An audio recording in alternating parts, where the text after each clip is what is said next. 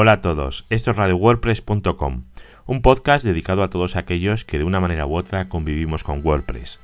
Mi nombre es Eduardo Collado y juntos vamos a explorar el capítulo de hoy. Espero que os guste. Hoy vamos a hablar de cómo preparar una instalación de WordPress sencillita pero efectiva. Hacer una instalación de WordPress no es solo instalar el WordPress. Hay varias cosas que tenemos que hacer para obtener el rendimiento que WordPress nos puede dar y aprovechar todo su potencial. La idea es que WordPress trabaje para nosotros y no al revés, obviamente. En esos años de experiencia me he dado cuenta que mucha gente lo que hace es seleccionar una plantilla y a partir de ahí hace la instalación y va ajustando los requerimientos a su plantilla. Y realmente pienso que no se debería de ser así, debería ser un poco al revés o un poquito de cada, ¿vale? Para mí, lo más importante es tener un WordPress que sea ligero y que haga lo que queremos, que lo haga en el tiempo que queremos que lo haga y a partir de ahí, con ese esqueleto, ponernos a trabajar con la plantilla y sus requerimientos, pero sin olvidar todo lo que viene antes, por supuesto. A ver, lo primero es instalarlo bajando el software desde es.wordpress.org.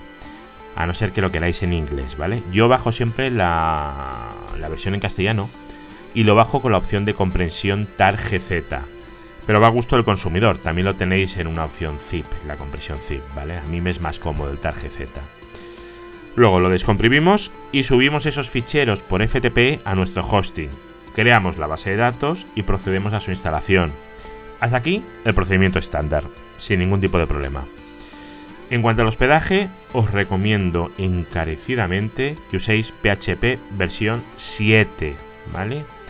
Por varias razones. Eh, la primera es que la web os va a ir más rápido. La segunda es que la web consumirá muchos menos recursos.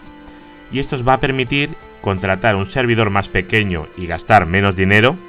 O bien, si lo vemos de otra manera, tener más webs en el mismo servidor. En Neodigit, por supuesto, soportamos el cambio de versiones de PHP por hospedaje y por su dominio de forma independiente y en caliente. Por supuesto, la versión 7 también.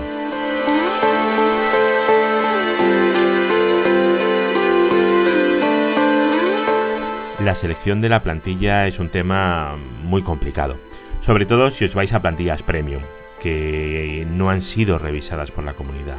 Personalmente yo intento siempre utilizar plantillas estándar y además gratuitas, de esas que están en el buscador de plantillas de wordpress.org y las modificaciones las podéis utilizar usando temas hijos. Pero bueno, esto lo podemos ver en otro capítulo, este mismo podcast, cómo hacer los temas hijos de una plantilla principal. A ver, si os fijáis en radiowordpress.com, donde está este podcast hospedado, el sitio principal, utilizo una plantilla por defecto creada por el equipo Automatic, es decir, el propio equipo que ha desarrollado WordPress. Creo que más garantía no puedo tener. Obviamente la plantilla está hecha siguiendo las formas recomendadas de trabajar con WordPress, si la han hecho ellos, es que es así, no, no me cabe la cabeza otra opción, ¿vale? Y en mi blog personal, por ejemplo, utilizo una plantilla que no es Automatic, pero es de las más usadas también, es de las que más trabaja la comunidad, lo cual me da una garantía. Obviamente, eh, muchas veces esto no nos vale para un cliente corporativo, el cual quiere una plantilla que haga cosas, eh, muchas cosas en general, ¿vale? Muchas cosas, y que tenga diseños muy sofisticados.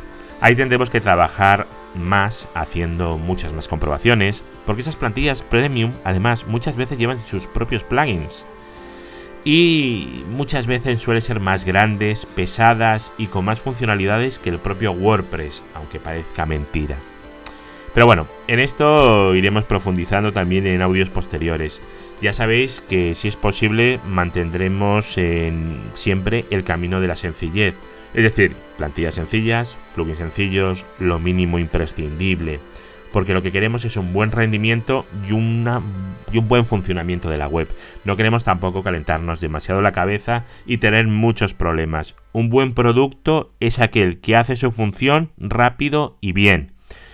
Lo que pasa es que muchas veces estamos atados a requisitos de, diseño o de funcionalidades.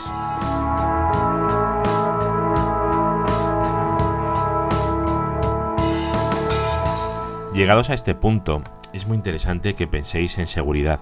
Y aquí voy a meter dos cosas principalmente. Bueno, no lo he dicho, pero además eh, desde fuera del hosting que nos accede a la base de datos, creo que es algo fundamental. No hay base de datos más segura que aquella a la que no se puede acceder. Y luego también ser un poco imaginativo con el nombre de las bases de datos y con los prefijos de las tablas en el momento de la instalación, ¿vale? Eh, sabéis que siempre por defecto pone WP-bajo como prefijo de las tablas. Pero bueno. Lo primero sería el plugin del WP-fail to ban. En la descripción del podcast os pongo los, los enlaces de todo lo que vayamos viendo, ¿vale? Y este plugin lo que hace es bloquear ataques de fuerza bruta, introduciendo en el syslog del servidor una línea indicando la IP del atacante. De esta forma, el servidor, obviamente si está preparado para ello, lo va a interpretar metiendo una cadena de IP tables, es decir, el firewall del propio servidor, y bloqueando ahí esa IP durante unos minutos. Esto va a hacer que los ataques de fuerza bruta no sean factibles, porque va a hacer un ataque y lo va a bloquear durante 10 minutos. Otro ataque 10 minutos. Así no va a sacar la contraseña en la vida. Y obviamente, no lo he dicho, pero los servidores de Digit esto se soporta de serie, ¿vale? Luego, los comentarios. A mí me gusta sacarlos fuera. Esto realmente no es un problema de seguridad, ¿vale? Pero si usamos alguna plantilla que tenga problema con los comentarios, tendremos un problema. Y si usamos comentarios externos como Discuss, no tendremos ese problema, o al menos no será nuestro, ¿vale? Lo hemos trasladado fuera. Eh, esto es una elección personal, ¿vale? A mí me gustan más los comentarios en Discuss. Y además eh, incluye una serie de mejoras que a mí me parecen muy interesantes y que por defecto no tenemos con el sistema de comentarios de, de WordPress. Luego también el tema del spam funciona muy bien, etcétera, aunque tengamos muchas opciones para controlar el spam dentro de los comentarios de WordPress pero en Discuss a mí me encanta cómo funciona. Para utilizar Discuss, ojo, Discuss escrito con Q de queso, no con C, Discuss, D-I-S-Q-U-S. Lo primero que tenemos que hacer es abrir una cuenta de Discuss en https discuss.com, que es un servicio que es gratuito, tenéis opciones de pago, por supuesto, pero lo que a nosotros nos interesa es gratuito. E instalaremos un plugin de ellos que se llama Discuss Comment System. Este plugin lo podéis encontrar en la biblioteca de plugins de WordPress. Os vais al lado izquierdo, en plugins y decís añadir nuevo y ponéis Discuss Comment System. Y esto nos va a realizar una pequeña modificación en las tablas de la base de datos, ¿vale? Ah, va a haber algún alter y tal, pero es que merece la pena, eh, merece la pena. Estos cambios, a mí no me gusta que un plugin modifique las tablas pero en este caso creo que es una opción muy recomendable y, lo que se gana es muchísimo, con lo cual yo tengo que decir que siempre lo uso y siempre lo recomiendo.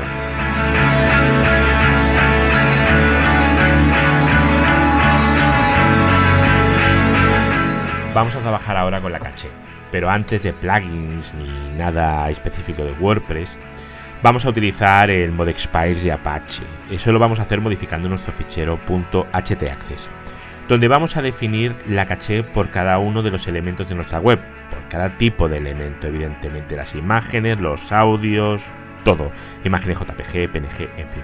Tenéis un ejemplo bastante completito en el blog de Tecnocrática en http ndgt.es barra modexpice ndgt como neodigit pero sin vocales punto es barra modexpice mod expires e x p i r e s Realmente, con el ejemplo que vais a encontrar en el blog de Tecnocrática, lo único que tenemos que hacer es copiar y pegar. Y si queréis, hacer algún pequeño ajuste, pero vamos, que tampoco es muy necesario. Este ajuste que hemos hecho modificando el HT Access ya veis que no requiere ningún plugin ni es específico de WordPress, así que nos sirve para web estáticas, para Joomla, para cualquier aplicación en general, ¿vale? Por supuesto, esto lo podemos complementar con plugins de caché como el WP Super Caché, que es uno de los más utilizados y hablaremos del otro día porque es bastante completo. Pero no vamos a irnos sin hablar de la minificación, que es un maravilloso palabra que se refiere a hacer nuestros CSS y JavaScripts más ligeros. ¿Cómo consigue hacer esto? Bueno, pues el plugin que haga la minificación lo que hace es coger nuestros ficheros CSS, que en un WordPress hay muchísimos, y los junta en uno solo. Luego elimina los espacios, los intros y demás y lo deja en una única línea. De esa forma el fichero es muy ligero bueno, a ver, muy ligero. Conseguimos quitar todos los bits que utilizan los saltos de línea y caracteres inútiles, lo dejamos en una sola línea, como hemos dicho, y hacemos que solamente tenga un get de HTTP, de forma que solo hay que hacer una petición, ¿vale? Con ficheros de JavaScript hacemos lo mismo. Lo que pasa es que es mucho más delicado y podemos romper algún trozo de la web, así que ahí tenemos que ir con mucho cuidado y si no lo tenemos claro, mejor no minimicemos eh, JavaScript. Eh, se nos va el tiempo, eh, así que ya seguiremos hablando de todo esto y profundizando en un par de días.